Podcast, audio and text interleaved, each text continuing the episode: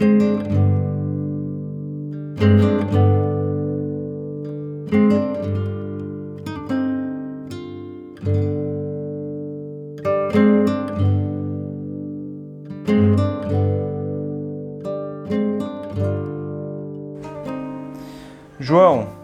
tudo bom contigo?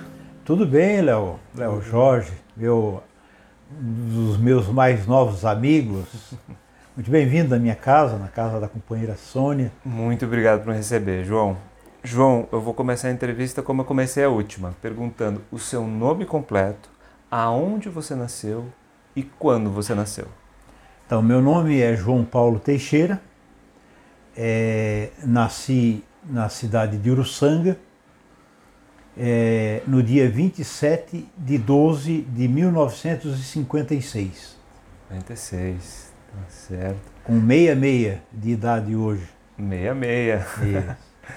é, João, como é que era a vida lá em Uruçanga? Vou começar te perguntando sobre a tua infância. Assim. Você viveu lá por muito tempo? Por sete anos, seis anos na verdade, né? com seis anos e um pouquinho, a gente, os meus pais, né? meu pai veio começou a fazer parte de uma associação, de uma empresa, de um frigorífico, né? aqui na cidade de Criciúma. E aí então construiu por aqui né? e, e viemos para cá. Né? Eu, eu, é, há 60 anos atrás, mais ou menos. Né? E de, a lembrança que tenho de Uruçanga assim, são, são lembranças de imagens, né? mais assim de imagens. Né? lembro assim de, de que eu brincava que eu brincava é, é, com outras crianças, né? Meus irmãos, que sou de uma família numerosa, né? Quantos irmãos a, você tem? A, a, minha mãe gerou 15 filhos, mas convivemos em 11, né? Porque lá no começo, lá, é, perdia-se vidas por uma hepatite, né? Uma coisa assim muito que hoje não, não, não, não, já não representa tanto perigo, pelo menos risco de vida, né? Hum. Mas naquele, naquela época lá né, era mais complicado. Então, dois irmãos mais velhos e depois outros dois ali no, no meio, né? Você é, é o terceiro mais velho? Eu, não, eu sou, eu sou o sétimo. O sétimo, filho. É, eu sou o sétimo. O sétimo, o sétimo dos que sobreviveram, né? Entendi. Então eu sou o sétimo de onze, né, dos onze que, que convivemos, né, com pai, mãe, vó, avó, né. E, então eu tenho essa lembrança assim, e lembro também que eu, eu tinha uma certa facilidade de, de me entreter sozinho, assim, eu fazia brinquedos, eu, eu, eu, eu produzia, né, quando criança eu produzia os meus próprios brinquedos, né, eu me lembro bem disso, assim, né, e então eu tanto brincava com outras crianças, como também não tinha dificuldade nenhuma de, de, de tomar o meu tempo ali com, com, né, com os brinquedos, com os brinquedos, né, geralmente com terra, né, com terra, com madeira, hum. né, com Nossa. gravetos, toquinhos de tábua, essas coisas assim, né? Enfim. Na vida normal, uma criança normal, não me lembro assim de, de dificuldades, de não me lembro assim de ausência de comida na mesa, não tenho essas, essas lembranças. Entendi. Então seu pai trabalhava num frigorífico. Isso. Em Uruçanga, ele, ele e a minha mãe, eles tocavam um comércio, comércio local. Aqueles armazéns né, daquela época, né, que tinha desde uma agulha até um bom pedaço de carne né, para vender. E, e, eles, inclusive, lá eles abatiam né, boi, porco, e vendiam né, na, nesse, nesse armazém, né? Mas não só, também vendiam para outros que também revendiam e tal. Né? Hum. E aí dessa experiência lá, meu pai é mineiro aposentado, né? e aí daquela experiência lá ele acabou é, se transformando num, num sócio né, com outros dois aqui em Criciúma. E aí então passamos a, a, a viver, terminei a minha infância, e entrei na adolescência, juventude por aqui. Entendi. Em Criciúma. Em Criciúma. E lá em Uruçanga você participava de alguma maneira do trabalho dos seus pais ali no, na venda, no abate dos animais? Você tem lembranças disso? Não, com certeza não, não com certeza não. Essa era a tarefa para os meus irmãos mais velhos, né? Ah. Eu não me envolvia nisso. Entendi. Então você vem com sete anos de idade para Criciúma. Isso. E seu pai continua no mesmo ofício de agora mais voltado ao frigorífico. À Isso. Isso. Hoje o pai e mãe já faleceram, né? Sim, claro. Mas continuaram, vieram para cá. A minha mãe é uma doméstica, né? Sempre trabalhando em casa e tal. Imagina, né? Uhum. É, 11 filhos, marido, mais a sogra, né? A mãe do meu pai que costumava passar longos períodos assim com a gente. Ela sempre era muito bem acolhida na casa da gente, então ela ela ficava sempre é, é, longos períodos, né? E, mas tudo isso significava muito trabalho para minha mãe, né? E, mas era estava dentro daquilo que era o contexto da época, né? Entendi. E é, você convivia muito com, com a sua mãe. É, vocês participavam assim da, da, dos afazeres da casa? Como é que era a convivência dentro de casa? Tinha, tinha algumas, algumas tarefas, tipo assim, ó, é, a gente era obrigado, obrigado, obrigado, uma das tarefas da gente era cortar lenha, né? Porque tinha fogão a lenha, né? Então a gente tinha que dar conta de cortar lenha. Então a gente serrava a lenha, geralmente tinha um cavalete e tal, serrava a madeira, né? As toras, né? E, e aí essas toras depois eram cortadas, né? Tamanho menor né, é, com a machado. Né? Então eu me lembro de eu ter participado dessas tarefas, volta e meia, daí aqui em casa, né, aqui em casa, aqui em, em Criciúma, daí eu lembro assim de em vários momentos eu passar pano na, na, na casa, né? Naquele tempo é, os assoalhos é, normalmente eram de madeira, né? E aí então era, era passado, passado cera e, e a, a, eu não passava cera, né? Mas eu lembro que eu era intimado a passar o pano, né? Para dar o brilho né? na, na, na cera, né? Entendi, para dar o brilho é, na para dar o brilho na cera. Né? Então isso era, isso era muito comum, né? Aqui em Criciúma, a gente, enquanto solteiro, a gente morou em duas casas. Num primeiro momento, na casa que o pai construiu para a gente é, sair de Uruçanga e vir morar aqui. Aí depois de algum tempo, o meu pai mudou de atividade e tal, né, resolveu é, sair de uma associação que ele estava, de uma, de uma, é, de uma sociedade que se chamava naquela época, né, que ele estava e resolveu tocar é, um trabalho para ele mesmo. Né? Então ele, ele resolveu construir um mercado. Um mercado. E, e aí na construção do mercado a gente também, além de ter o mercado, a gente passou a morar no piso superior, né? que era onde era a casa da gente. E a casa da gente, de uma família grande, imagina, né? Muitos quartos, mais de um banheiro, uma baita de uma cozinha, uma baita de uma sala. Era tudo muito grande assim, né? Porque a família era, era grande e a gente tinha né, um mínimo de recursos assim, para poder, poder ter aquele. Porque a gente sabe que famílias do tamanho da gente, e algumas até maiores, né, não tinham, quem sabe, recursos e moravam em condição né, bem mais com mais dificuldades, né, ou com alguma dificuldade. Eu passo que a gente não não teve esse tipo, não lembro assim desse tipo de, de dificuldade. Eu sempre lembro de casas grandes, mesmo em Uruçanga.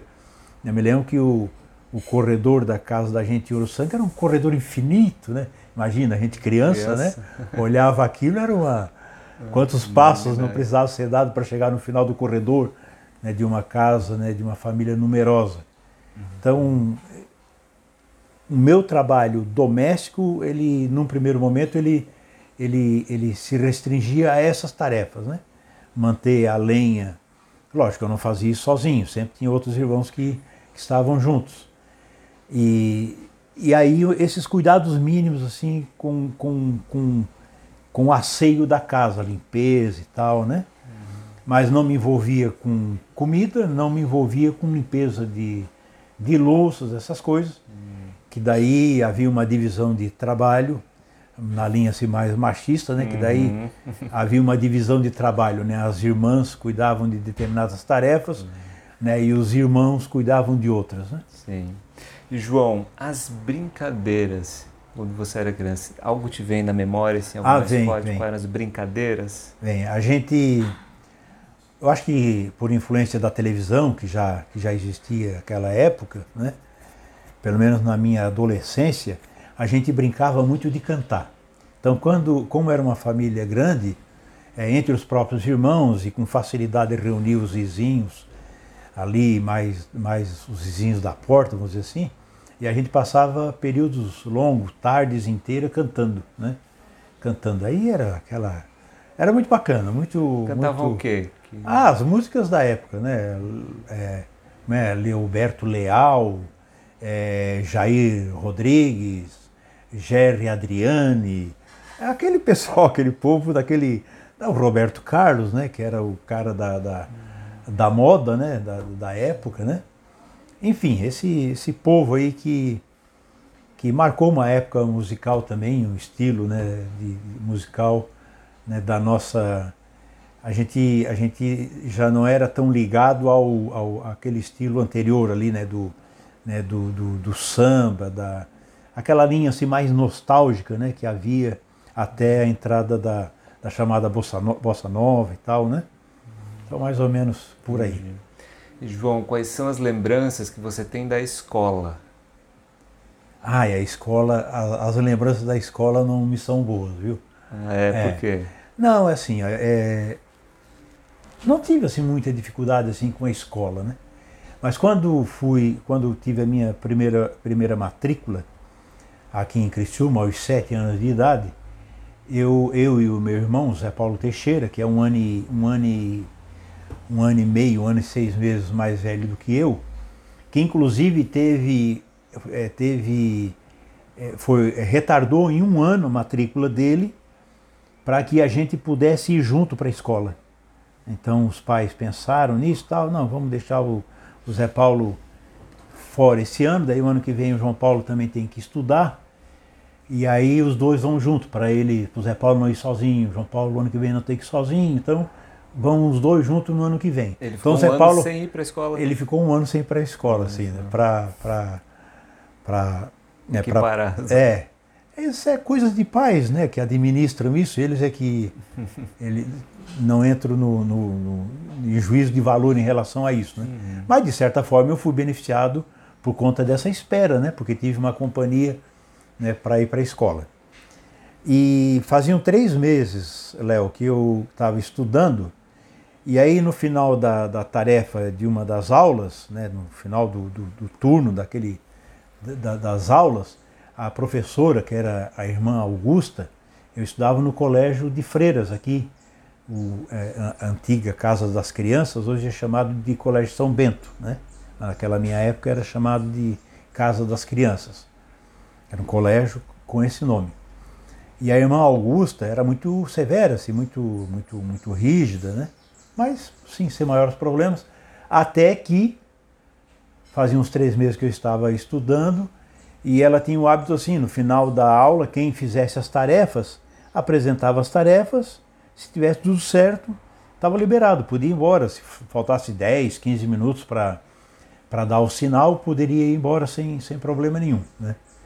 E aí foi isso que eu fiz. Entreguei o meu material, né, meus os trabalhos que ela havia apresentado, e aí ela me liberou. Quando eu estou saindo na porta da, da, da sala, é, tinha uma, tinha uma, imagina assim, uma canalização de vento. Eu sei que eu não, quando eu saí, depois que eu estava fora da, da sala, antes que eu botasse a mão na maçaneta para fechar a porta, a porta veio e, e bateu com força, fez aquele, aquele ruído né, de uma porta batendo. E aí eu voltei, abri a porta e voltei para pedir desculpas, né? Até porque foi involuntário, não, eu não, não foi eu quem bati a porta, né? O vento é quem bateu a, bateu a porta, né? E aí ela, ela aproveitou que eu estava com a mão na porta e me pegou pelo braço e me deu uma surra. Tirou o chinelo que ela tinha né, e me deu uma surra na frente de todos os coleguinhas ali, né? Aí aquilo me deixou muito mal, né? Eu era uma criança, tinha sete anos, e, e aí não quis mais voltar a estudar, né? Eu não quis mais voltar para a escola, né? E aí levei mais, sei lá, mais duas ou três surras em casa, né? Porque não queria mais voltar para a escola. Né, e não voltei mais para a escola. Ah, não voltou? Não voltei, naquele ano não voltei mais para a escola. Aí só no outro ano, né, em, em, um ano depois, aí então repeti o ano, voltei então a fazer o, o primeiro aninho né, no colégio Professor Lapagesse, que era um, um colégio à época do governo do estado, se não me engano, né, da rede pública estadual, se não me engano. Né? Uhum. Mas enfim. E aí então, você perdeu na essa, escola, essa sincronia com seu irmão, você acabou Ah, não, perdendo. aí, aí perdi.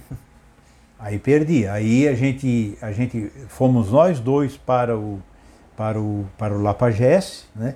Mas daí ele já no segundo ano e eu eu voltei a fazer o primeiro ano, né? Acabando tendo que iniciar então o meu período né, escolar com oito anos de idade também, então, né? Porque né, ele com nove já fazia o segundo, né? E eu com oito estava reiniciando o meu primeiro ano.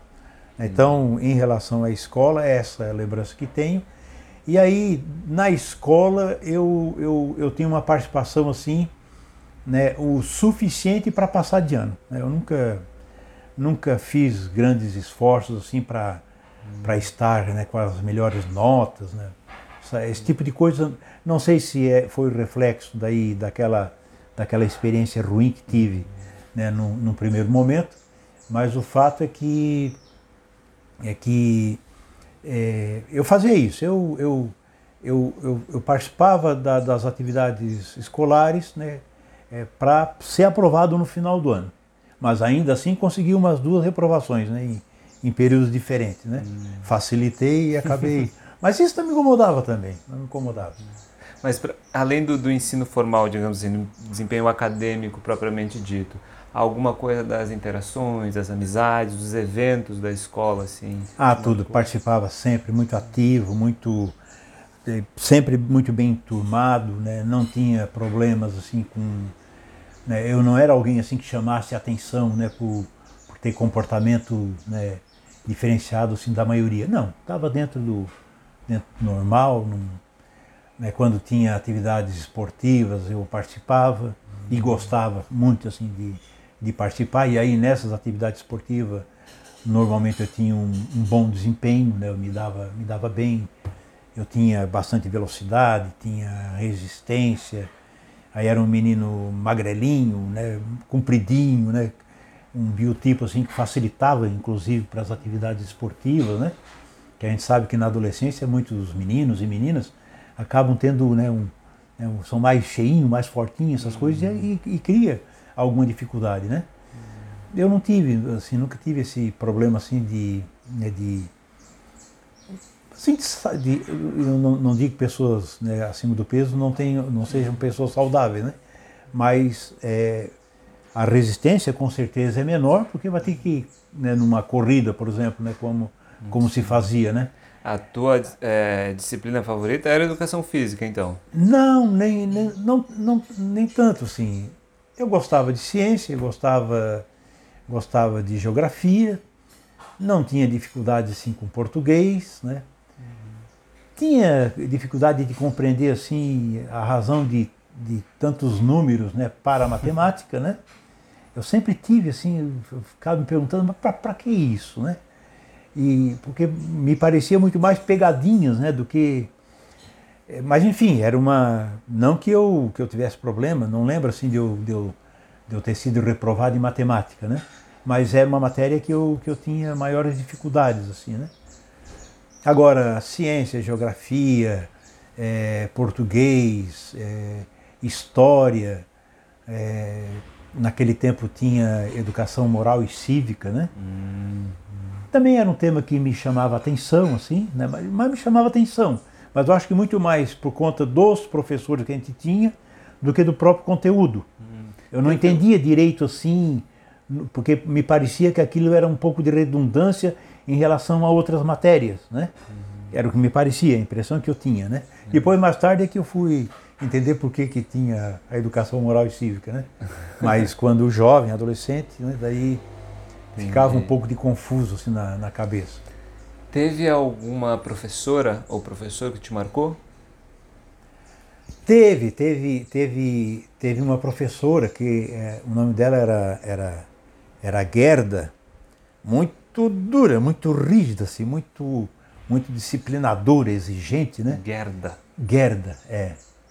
E já era uma senhorinha, assim, uma, uma boa idade na época, mas viveu por muito tempo, já faleceu, mas ela, ela, ela com certeza ela chegou perto dos três dígitos, assim, eu me lembro. Ela morava no centro e soube, assim, quando do falecimento dela. Mas me chamava atenção porque ela era muito, muito rígida, mas ao mesmo tempo muito doce com a gente. Ela, ela, ela interagia muito com a gente. Ela exigia disciplina, mas ao mesmo tempo ela era, ela era tolerante e, e nos chamava a todos pelo sobrenome. Todos, todos nós éramos identificados por ela pelo sobrenome. Como é que era isso de ser rígida e tolerante? É alguém assim que, que, que cobrava resultados, né? mas que, que fazia de todo possível para nos, nos ajudar a alcançar os resultados. Não era o tipo assim de, de, de professora que dava a matéria e como que diz assim, se vire, né? Hum. É problema de vocês, está dada a aula, né, vão à luta. É diferente, né? ela era parceira, é, ela era, ela, ela, ela era uma pessoa que era parceira do, né, da gente, né? Então me chamou a atenção, né? Chamou a atenção. Chamou a atenção também uma professora Estela, que era professora de ciência, né? Também uma professora assim muito, muito, a gente percebia assim muito dedicada, né? Com, com nesse período por dois anos, se não me engano, ela foi minha professora e e com ela eu era, o, é, eu era um dos melhores alunos, assim, era o que tinha o melhor desempenho, eu tinha mais interesse, né? O que mostra, né, Léo, que a, a educação está muito ligado ao educador, né, eu acho, né? Está muito ligado ao educador, né? Porque hoje a gente vê assim, né, que tem professores, professoras, né, que vão lá para cumprir uma tarefa, né? E tem professores, professoras que hoje a gente percebe assim, que tinham de fato a preocupação com a educação, com a formação, com o conhecimento, né?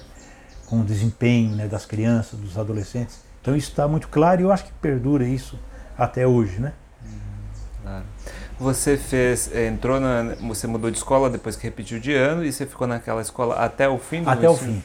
Eu fiz, to, eu, eu tenho, o meu curso é o, a minha formação é o ensino fundamental, né?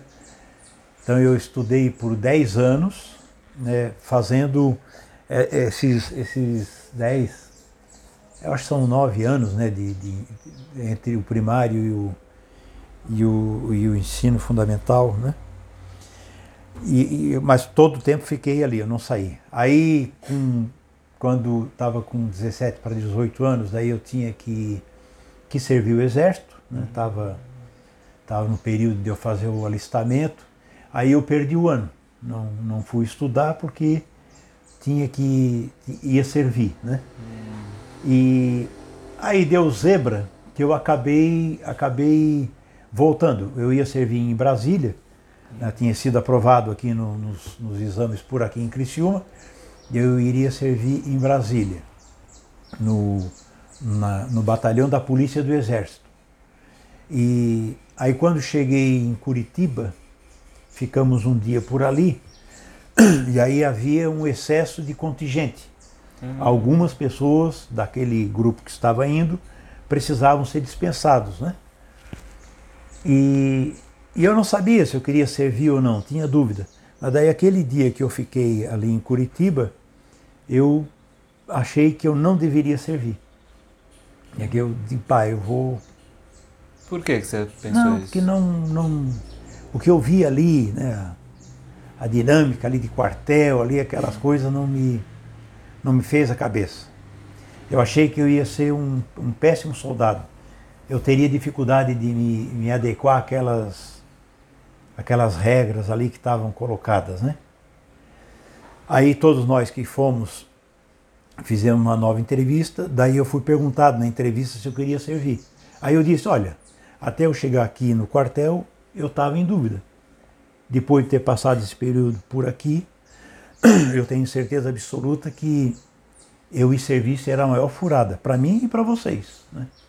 eu não vou contribuir com nada. Vai ser um ano perdido para mim. Eu disse isso, eu lembro que eu disse essas coisas. E aí eu fiquei com mais outros sete, oito, oito é, relacionados para voltar. Né? Aí fiquei aquele ano sem estudar. E depois é, voltei, tentei, voltei a, a, a, estudar em outras três oportunidades. Chegava um ano, eu me matriculava. Estudava, ficava alguns dias, saía fora. Por quê? Porque eu já, eu já estava engajado, de repente isso já é outra pergunta que você poderia estar fazendo. Eu já estava engajado e aí eu ficava pensando assim: enquanto eu estou aqui perdendo o meu tempo, né, o mundo está acontecendo lá fora as coisas estão acontecendo. Porque daí eu já estava em grupo de jovem, eu já participava de grupo de jovem, né? E aquela experiência de grupo de jovem ali me produziu uma, uma revolução na minha cabeça, né? na minha consciência. Então vamos entrar no, no, no ponto alto da entrevista. Isso. Como é que foi esse teu encontro com esse grupo de jovens e o que, que isso significou para você? Não, isso foi uma mudança de vida. Né? Eu, eu, eu sou, até os, os 19 anos de idade, eu sou uma pessoa. A partir dos 19 anos de idade, eu me vejo de um outro jeito no, no mundo. Né? É o nascimento que o Paulo Freire falava do nascimento político. Exatamente, exatamente. Hum. E aí por dois anos, dos, dos 19 aos 21, quase 22 anos, eu ouvia. Eu ia para o grupo de jovem, eu participava do grupo de jovem Abertura, no centro da cidade, porque eu morava no centro ali. Então eu participei do grupo de jovem Abertura e por dois anos eu fui ouvinte. Ouvinte, eu simplesmente só falava quando me perguntavam qualquer coisa, né? senão eu não, eu não, não me manifestava. E nesses dois anos que eu fiquei participando por ali, ouvindo, eu via que, né, que não estava certo. Estava né? certo aquela postura de grupo de jovem, né? todos, né, 80, 90, 100 jovens, tinha final de semana que a gente reunia 120, 130 jovens, né? numa sala. Era um grupo de jovens da Igreja Católica. Católica, da Igreja Católica. É. Que se reuniam para. Para rezar, para cantar, para ouvir palestras, né? Essas coisas. A gente ficava uma hora e meia, duas horas, né? Reunidos todos os sábados à tarde, final de tarde e início de noite. E era assim, era um grupo que tinha uma regularidade entre, entre 80 a 120, 130 pessoas, todo sábado, todo sábado era um dos maiores grupos de jovem que havia na cidade de Criciúma. E haviam outros, por exemplo, tinha o grupo Integração no, no Pinheirinho, o grupo de jovem Renovação é, na cidade mineira, né? então aí tinha, né? na, toda paróquia, normalmente, pelo menos em cada paróquia, uhum. tinha um grupo de jovem, mas haviam outros, mais de um grupo de jovem, às vezes numa paróquia só. Né? E, e aí então, Léo, o que aconteceu foi o seguinte: eu vi que aquelas mensagens do Evangelho elas não batiam com a prática do grupo de jovem, né? Hum. Porque eu estava conhecendo um Jesus que estava era um Jesus que estava engajado numa realidade concreta, né? E aquela aquele grupo ali não tinha nenhum tipo de engajamento, né? As coisas aconteciam fora, né? E o grupo né, vivia nas estrelas, vivia completamente dissociado da realidade, né? E aí, com, já nos dois primeiros anos, né, eu comecei a, a perceber esse tipo de coisa e, e, junto com outras pessoas, outros jovens dali, a gente começou a conversar a respeito, né? Até que a gente acabou entrando em contato com pessoas é, aqui do estado é, e fora do estado também, da juventude e do meio popular, né, pastoral juventude do meio popular. E aí, a partir disso, então, a gente começou a discutir nos grupos de jovens é, dinâmicas diferentes de, de, de, de organização né? e, e de.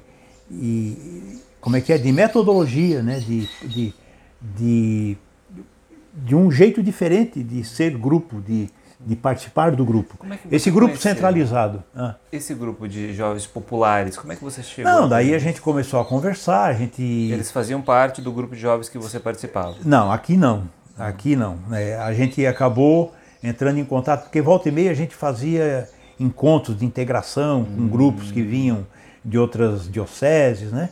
E eu sei que nessas de, nesses encontros, né, de, de, de, de alguns grupos nos visitarem e de a gente visitarem, visitar também alguns grupos, né, nessa, nessa troca, nessa relação, a gente descobriu então essa, essa, essa outra vertente, né, que daí era um grupo ligado à teologia da libertação. Na época era um, a teologia da libertação era uma coisa muito incipiente, né, muito, claro. muito nova, né? E não teve muita dificuldade assim para a gente entender qual é o papel da gente. Aí eu, eu pessoalmente, junto com, com José, Jorge José Justino e com, e com o Pisoni, que eram dois jovens também é, junto comigo, a gente começou a fazer visitas em outros grupos de jovens, né? E a falar nesses outros grupos da necessidade da descentralização da coordenação dos grupos, né?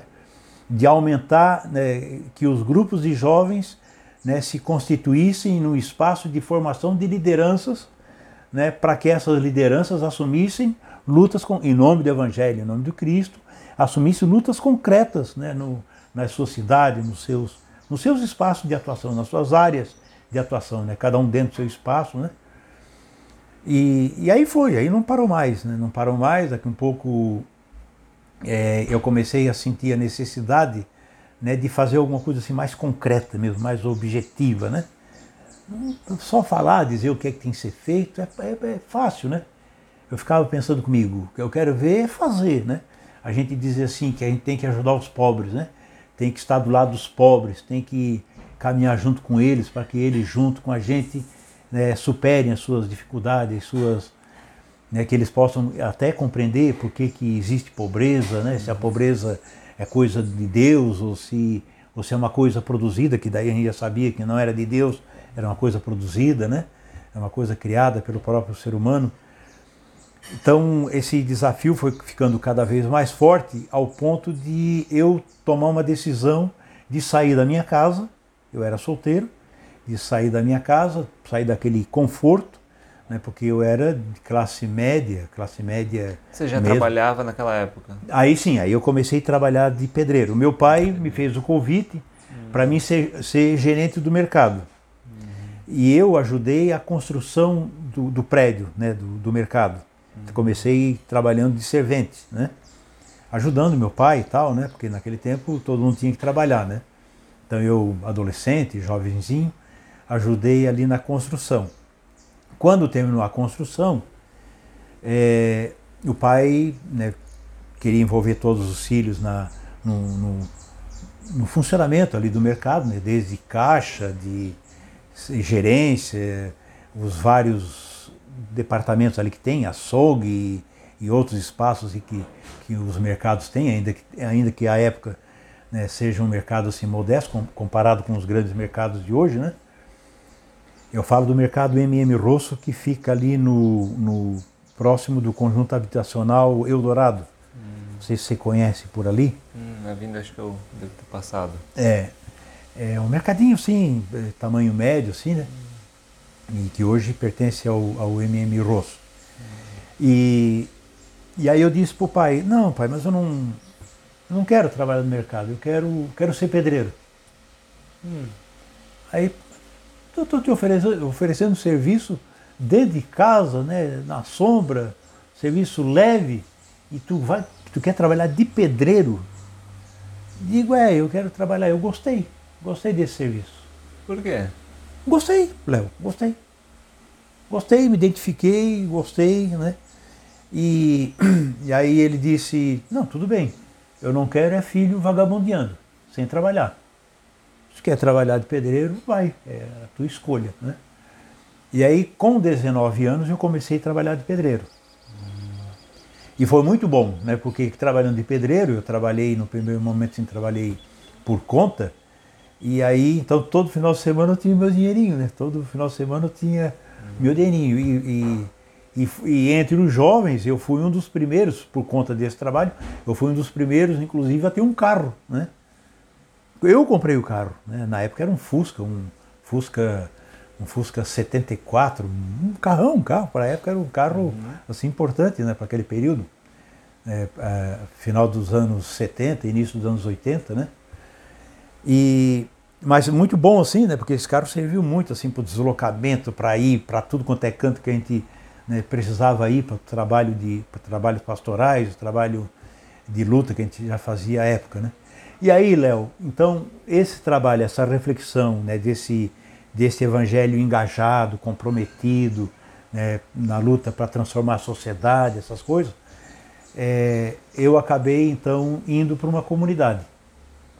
Numa das visitas num grupo de jovens, que as pessoas me convidavam para dar, naquela época, para dar as chamadas palestras, né?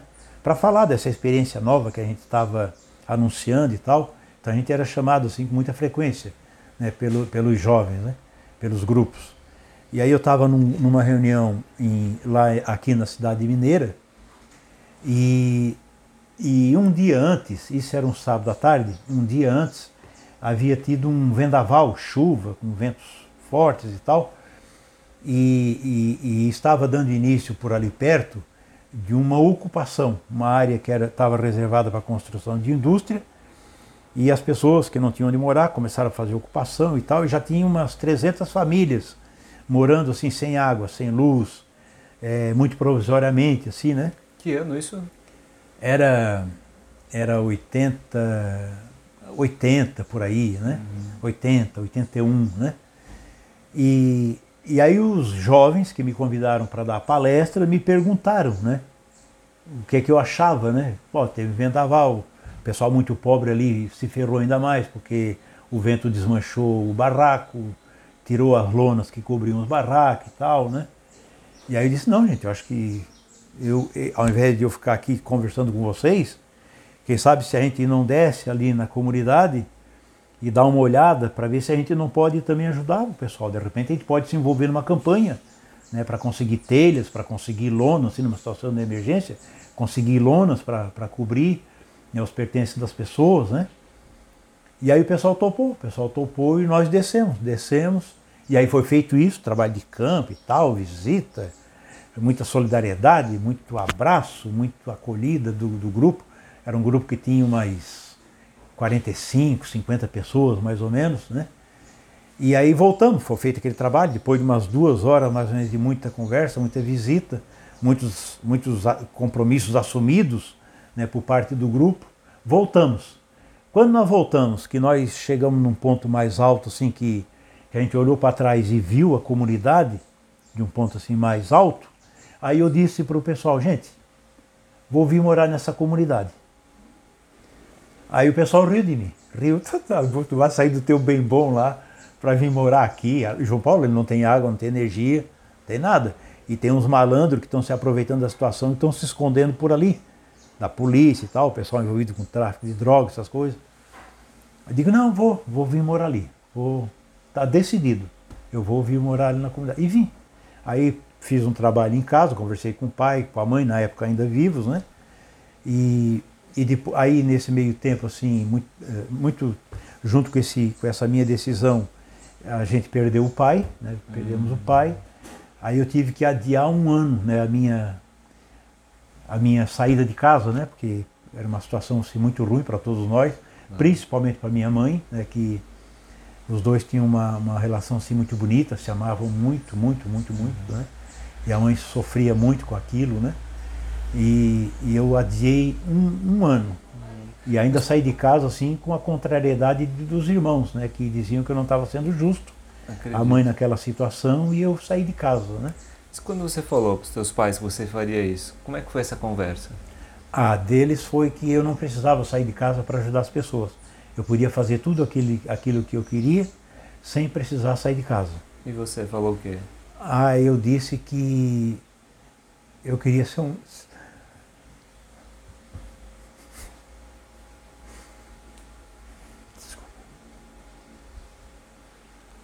Eu disse que queria ser um deles. Que eu precisava ser um deles para entender o que eles vivem. Né? E foi isso. Então, Aí, então atrasei um pouco a, a ida, mas fui né, e, e foi a coisa mais extraordinária que eu pude fazer na minha vida. Porque daí eu vi que eu tinha alguma importância e que eu tinha é, alguma coisa muito clara, né, um papel muito claro né, para desenvolver, para né, dar conta. Né? E aí a minha vida toda foi mudada a partir daquela comunidade, na tentativa de superação daquelas dificuldades. Como é que foi? E nós vencemos. Venceram? Nós vencemos. Como foi? Nós deixamos de ser uma favela e passamos a ser uma comunidade respeitada né, por toda a cidade por toda a região. Aquela experiência vivida ali proje me projetou e projetou outras lideranças né, para a região, para a cidade e para o país. Né? Então foi, foi é porque foi era uma experiência vida? concreta, né? a gente estava vivendo uma experiência concreta. A gente recebeu ali o padre Zezinho na minha casa, que era, nossa, era uma celebridade, né? Uhum. Muito forte na época, né? Ainda é hoje, né? Mas naquela época era o, a principal referência da juventude na Igreja Católica, né? Por conta das, das canções né? que, ele, que ele produzia. Então era uma referência muito forte e a gente recebeu ele na casa da gente, no barraco, né? No barraco. Eu, eu fui morar num barraco, comprei no barraco, comprei não. No grupo de jovem, as pessoas fizeram uma vaquinha que reuniu mais ou menos o, o, o valor que se equivalia, equivaleria a, a, uma bicicleta nova. Né? Mais ou menos assim, para a gente poder medir o valor da, da, da, da moeda da época. Eu sei que aquele valor foi o suficiente para mim comprar o barraco do seu Antônio, que estava querendo morar em outro lugar e estava com o barraquinho dele né, à venda. Aí eu me, me indicaram né, que o seu Antônio, que era um solteirão, um senhor, senhorzinho já, né, que morava sozinho. Aí fui lá, ele, ele pegou e me vendeu. O barraco era um barraco assim extremamente é, inseguro, né? É, as frestas né, passavam um dedo, dois dedos, né? tanto nas laterais como como assoalho, né? Então, é, no início, quando eu comecei a, a pernoitar por ali, né, eu tinha muito medo, muito medo, e medo de tudo, tinha medo das pessoas, tinha medo né, de bicho, né, que imagina, né, eu até ali na mais extrema segurança, né, conforto, né, e de repente me, me, me deslocar para um, né, um espaço daquele né, onde não tinha né, a menor condição assim de e não oferecia segurança. No inverno, lembro bem, né, que o corpo ficava quente, mas o, o nariz, o rosto assim deixava fora da coberta para poder respirar, e a gente acordava assim com o corpo quentinho e o rosto gelado, né? Porque né, o vento entrava pelas frestas, né? E tomava todo, todo, todo o ambiente, todo o espaço, né? E, e aí começou, né? O meu trabalho na comunidade era visitar as pessoas, né? Fazer ir na casa das pessoas, conversar com as pessoas, conhecer a história de cada um, de onde vinha, por que estavam ali e tal. E a história era muito comum. Não, eu, tra eu trabalhava de meieiro, eu trabalhava, eu era arrendatário, eu tinha um pedacinho de terra, mas tive que vender, né, porque era, foi uma comunidade constituída né, de uma maioria vinda do interior, né, dos municípios do entorno aqui de Criciúma. Alguns de Criciúma, vindo de outros bairros, mas a maioria eram de, de cidades do entorno da cidade da, de Criciúma, e a maioria deles né, é, meeiros, gente que trabalhava em terras né, de terceiros, né, que estavam por ali. Portanto, a maioria deles sem qualificação profissional, né, que estava né, ali. Era o único lugar que tinha para poder abrigar a família. Né. É porque descobriram que tinha uma área de terra que estavam dando terreno, né? mas na verdade não estavam dando. Né? As pessoas estavam ocupando uma área de terra que estava reservada pela prefeitura para construir indústria, mas o prefeito, em 1978, o prefeito de então, Altair Guide, apoiava Aristides Bolan para deputado estadual do partido dele, a Arena, e aí, em troca de apoio de alguns cabos eleitorais, o, o, o prefeito cedeu alguns terrenos numa das quadras para esses cabos eleitorais. Aí as pessoas, principalmente a oposição a esse prefeito, sabendo que ele havia doado terra para, para seus cabos eleitorais, começaram a fazer um trabalho divulgando né, que aquela terra estava à disposição de quem não tinha onde morar. Né? Ah. E aí as pessoas começaram, começaram a, a, a vir para aquela área. Né? E aí foi, foi então. o movimento do MDB? Isso, na época o MDB, né? Olha só. Que fazia oposição à Arena. Uhum. E a partir dali então surgiu. Quando eu vim morar na comunidade, uma comunidade que, quando toda ocupada, as áreas todas ocupadas, é, é formada por 940 famílias. 900. Mas quando eu fui morar na comunidade, no início dos anos 80, havia em torno de, de, de 300 famílias, mais ou menos, muito espalhadas assim, numa área muito grande. Né? Uhum. E hoje é uma comunidade, aquela casa que eu comprei ao valor de uma bicicleta, quando eu saí de lá, a gente, a gente vendeu né, por valor imobiliário por 160 mil reais. Né? Agora vocês imaginem quantas bicicletas daria para comprar com 160 mil reais. Eu faço essa analogia para dizer assim, como a gente conseguiu transformar aquela realidade. Porque a gente não transformou só aquela realidade. Quando a gente impediu que aquilo se, é, se configurasse numa favela, a gente impediu que uma parte importante da cidade de Criciúma, que é a grande Santa Luzia, tivesse, quem sabe, naquela região, a maior favela de Santa Catarina. Porque a tendência era que aquela ocupação fosse se espraiando para outras áreas que ainda não estavam ocupadas, que pertenciam a proprietários, eram potreiros, eram áreas grandes de terra né, que pertenciam a particulares e que seguramente seriam ocupadas né, por, por quem não tivesse onde morar. Essa luta na ocupação, ela, ela sofreu ataques da polícia? Qual foi o processo de luta, assim, até poder reconhecer, se eu bem entendi, foi reconhecida a propriedade daquelas pessoas? Não, não houve, não houve a, a ação da polícia. Nós tivemos um, um, quem sabe até de maneira inocente, a gente teve, teve sempre o, muito cuidado com a mobilização. Então, logo em seguida que a gente começou a trabalhar ali na comunidade, o primeiro passo que a gente deu foi organizar a associação de moradores. Não, primeiro o grupo de jovem.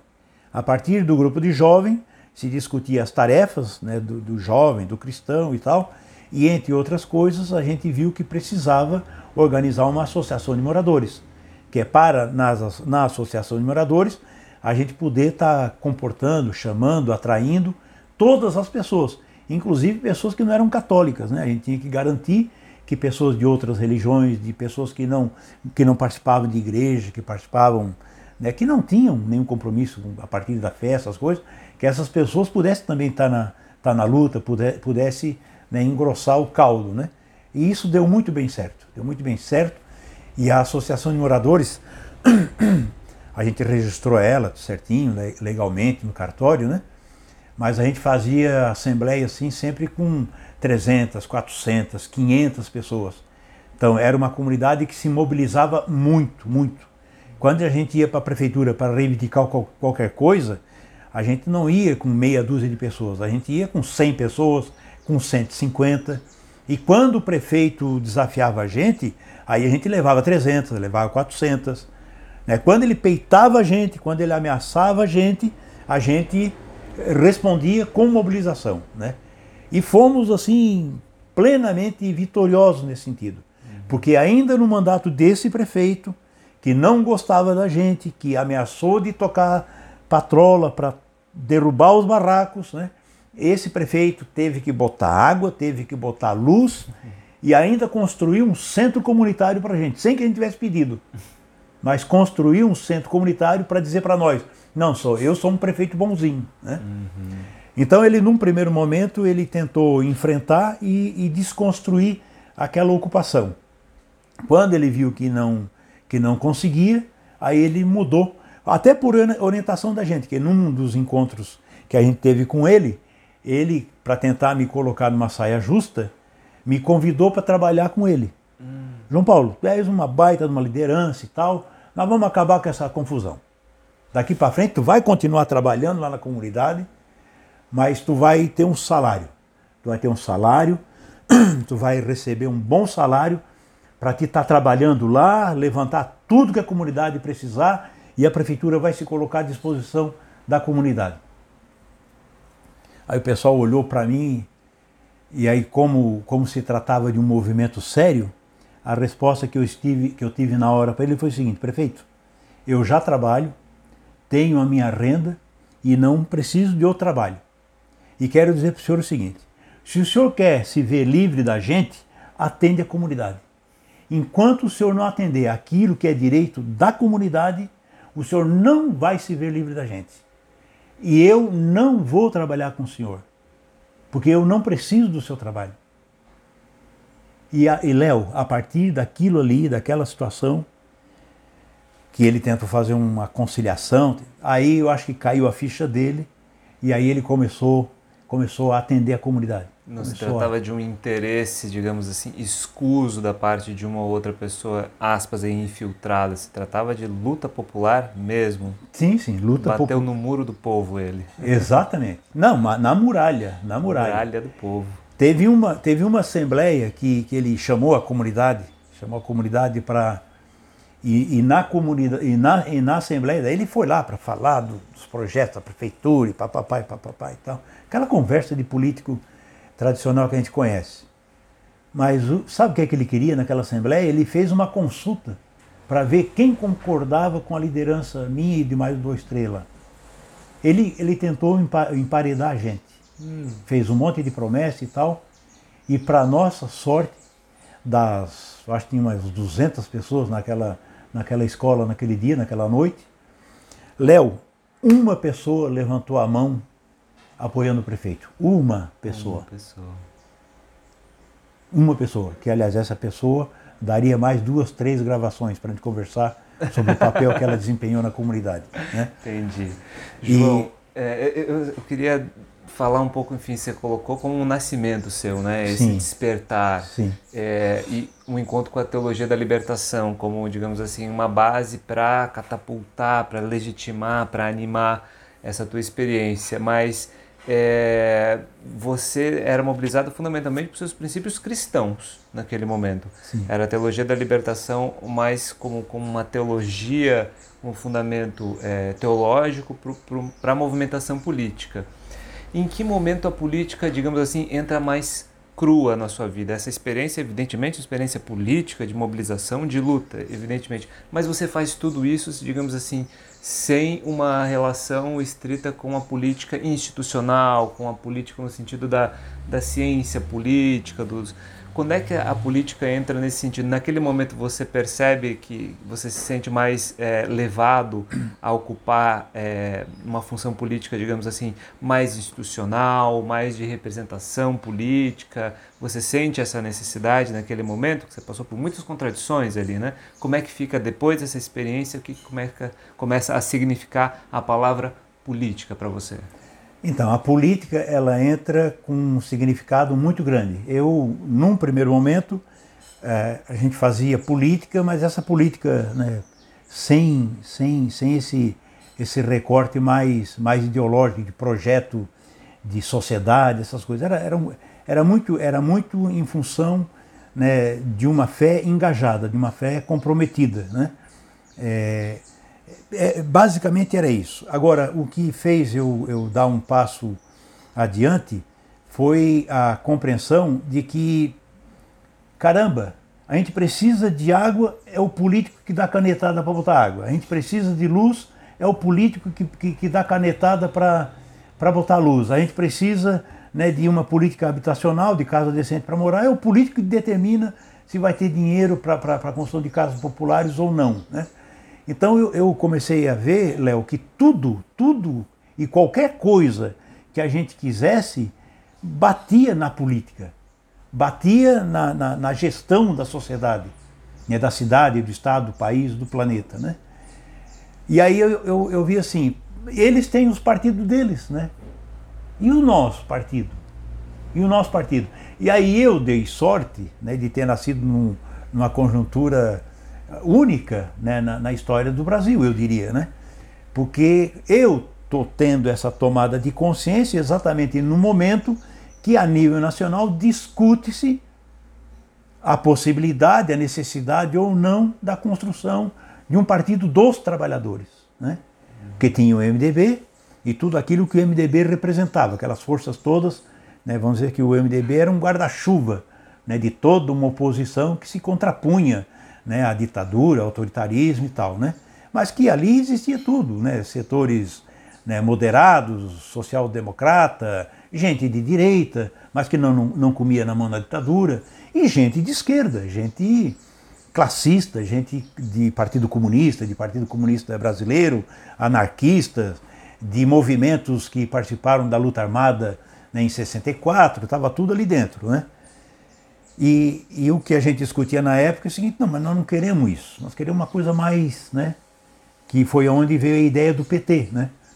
um partido de trabalhadores mesmo. Né? Tem o partido do patrão? Tá, então tá. Então nós vamos ter o partido dos trabalhadores, para defender os trabalhadores. Né?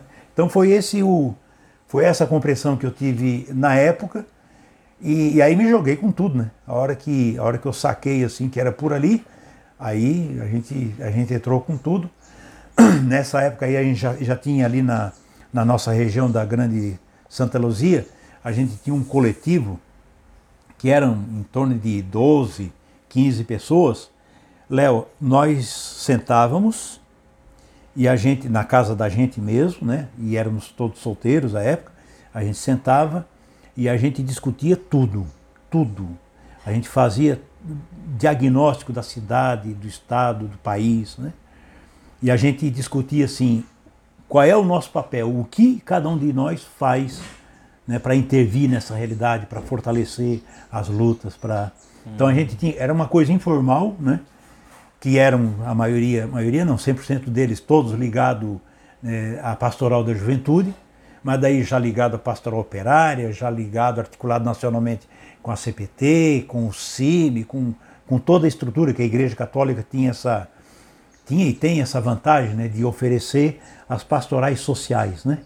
Então, por um lado, por outro, qualquer cidadão, cidadã comum, acaba se identificando com, né, com, com, com essa ferramenta né, de vida e de, e de intervenção social também, né?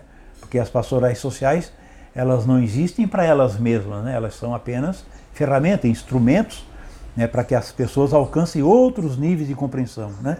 E possam, a partir então dessas, dessas novas compreensões, se colocar, saber de que forma melhor atuam né, e, e se colocam. Né? Claro. João, a gente termina a entrevista aqui no, no, momento mais quente e com certeza a gente vai precisar de mais uma entrevista ou ainda mais do que uma para conseguir trabalhar tudo que tem, que eu sei que tem muita história para além disso. Mas, João, queria te agradecer muitíssimo por me receber aqui na sua casa, me contar a sua história e muito obrigado. Léo, eu que agradeço, cara, essa belíssima oportunidade porque eu não estou contando a minha história, né? Eu sei que eu estou contando a história de milhares e milhares, milhares de homens e mulheres que, assim como eu, tiveram essa mesma experiência em vários pontos do Brasil, no estado e no país, né? Porque o que importa é isso, é a gente saber que a gente não está caminhando só. A gente é parte né, de um grande movimento é, caminhando na direção da construção de uma sociedade justa. Então eu, eu eu, a, minha, a minha participação, a minha feliz participação nesse projeto é saber que eu sou um entre tantos e tantas né, que tem essa história né, e que é uma história que marcou o nosso país. Tanto marcou que tem muito a, a resistência que a gente conseguiu oferecer ao fascismo agora nesse último período está é, tá muito baseada nessa experiência, nessa experiência que nem sempre é contada, nem sempre é vista, nem sempre é identificada, mas a gente que fez parte dessa caminhada sabe perfeitamente a importância cultural que isso tem e teve e terá né, na resistência a toda forma de autoritarismo. Ah, tá certo, João. Obrigado, obrigado, obrigado também.